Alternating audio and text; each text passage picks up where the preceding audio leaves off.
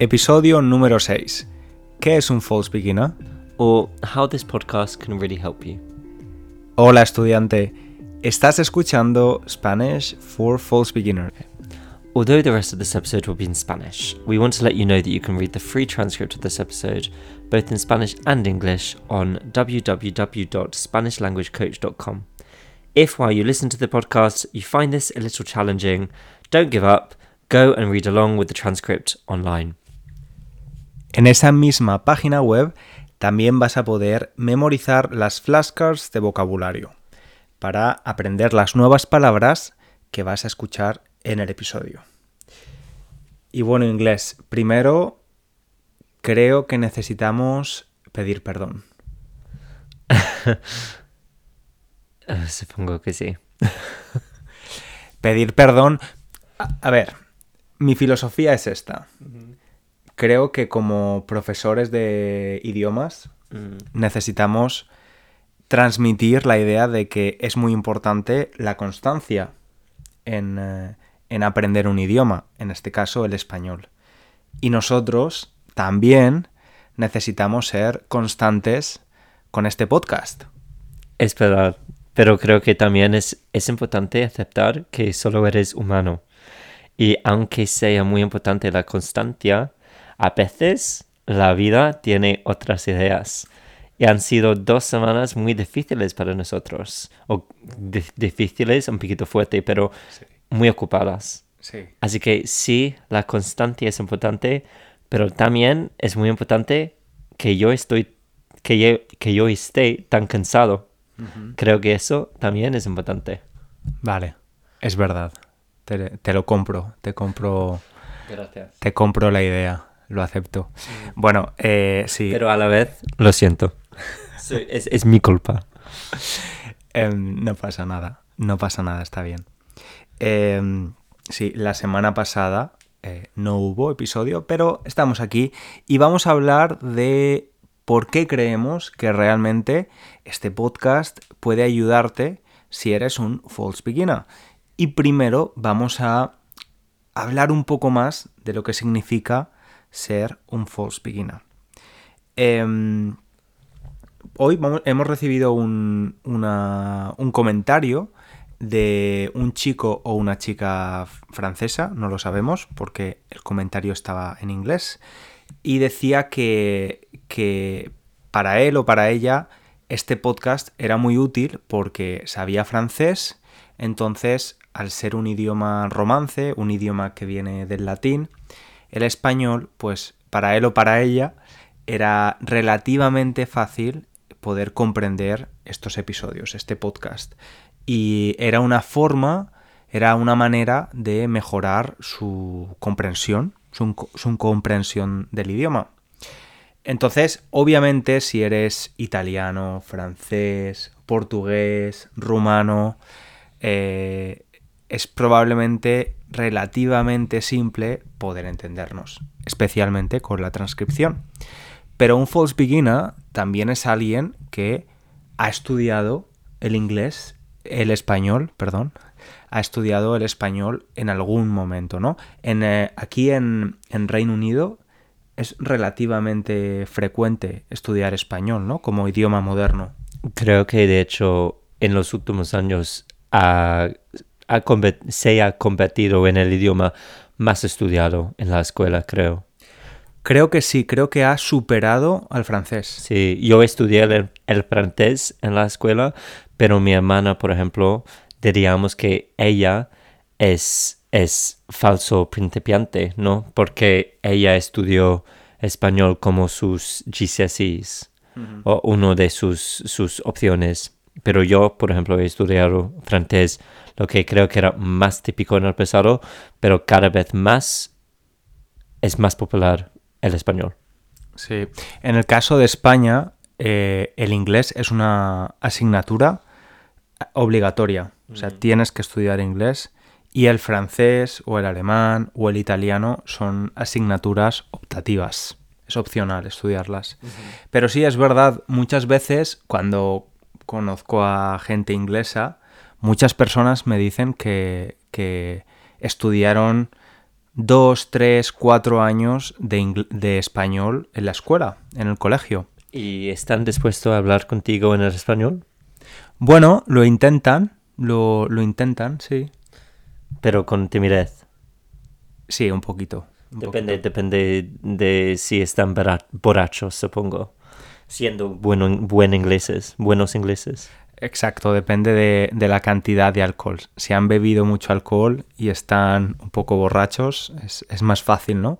Porque estás más desinhibido. ¿Cómo se dice desinhibido en inglés?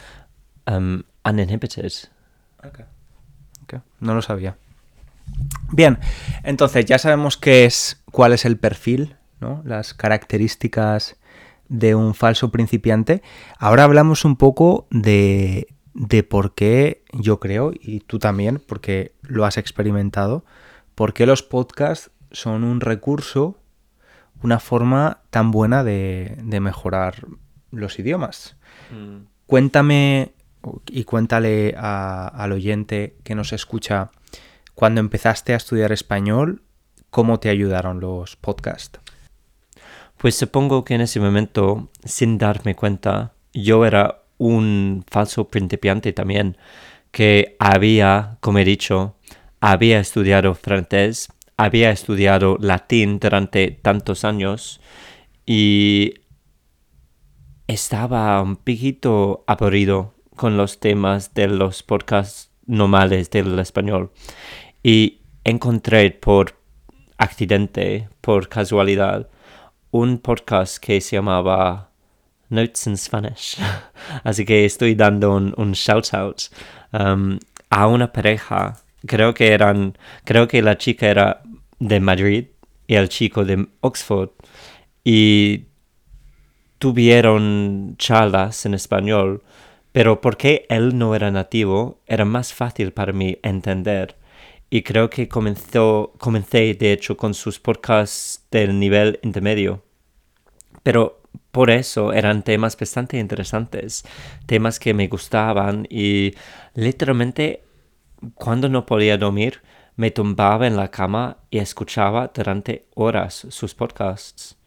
Y sí, creo que comencé así y me, me ha funcionado, la verdad. Sí. Oh, lo, lo siento. Ah, iba a decir que hice algo más también, lo que me ayudó un montón, que era encontré a una serie que me gustaba mucho. Una serie de televisión. Sí, una serie de televisión americana, de hecho, que se llama Buffy the Vampire Slayer. Buffy de... Cazavampiros. eh, eh, Buffy la cazavampiros. Sí, y creo que vi cada episodio. Y no sé si sería bueno para otra gente, pero para mí era muy útil verlo sin subtítulos, porque yo siempre encuentro que cuando yo veo algo en español, incluso ahora, si puedo leer, dejo de escuchar. Así que, porque, porque conocía muy bien esta serie, era suficiente escucharlo. Y creo que eso también, en combinación con el podcast que ya he mencionado, creo que estas dos cosas me ayudaron un montón. Mm, Sí, estoy totalmente de acuerdo. Creo que especialmente eh, en, bueno, en todos los niveles, pero recibir input de- del idioma es muy importante. También producir el idioma, es decir, hablar, escribir, pero, pero sí, hay, hay muchos recursos, muchos, muchos recursos que podemos usar. Lo importante, en mi opinión, es que nos resulten interesantes, porque si nos resultan interesantes, como el podcast que mencionas o, o la serie de televisión, vamos a estar durante más tiempo en contacto con, con el idioma. ¿no? Yo también he usado podcast en italiano, en francés, en inglés también para, para mejorar los idiomas y es un recurso que me parece muy útil y muy eficaz. Así que esperamos que a ti también, también te esté siendo útil y, y estés aprendiendo mucho con nosotros. Vamos a despedirnos ya, ¿no? Pues dos cosas. Primero, he dicho que he visto la serie doblada, porque creo que es importante, bastante importante eso. ¿Vale? ¿Quieres explicar lo que significa? Pero, ¿lo he dicho o no? No me acuerdo. No, me, no te estaba escuchando. Pues eh, probable- debería ser muy obvio, pero la serie americana que veía, veía doblada, quiero decir, con actores hispanohablantes doblando todos, todos, todas las palabras que decían los actores originales. Ah, primero. Y segundo, iba a decir por qué has dicho que es, importan- es importante reproducir el idioma tú mismo, escribir cosas así. Y aunque claramente estoy de acuerdo contigo en eso, creo que cuando comienzas a hacer algo, es importante, como decimos en inglés, no dejar que lo perfecto sea el enemigo de lo bueno.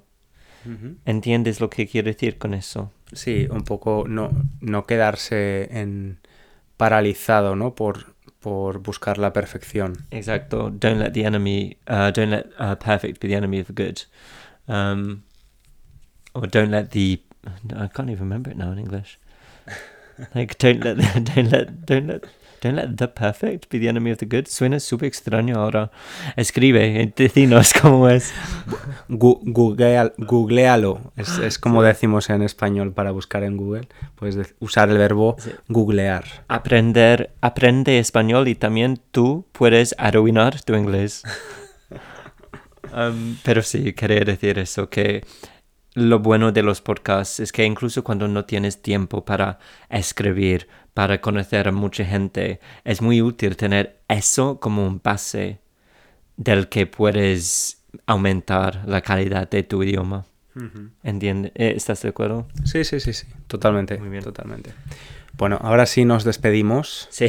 y em, te recordamos que, que si quieres ayudarnos, la mejor forma de hacerlo es recomendar el podcast a otros estudiantes de español, dejar un comentario en tu plataforma de podcast o una valoración con unas estrellas. Y nos escuchamos en el próximo episodio. Muchas gracias, inglés. Muchas gracias a vosotros. Chao, hasta el próximo episodio. Un abrazo grande.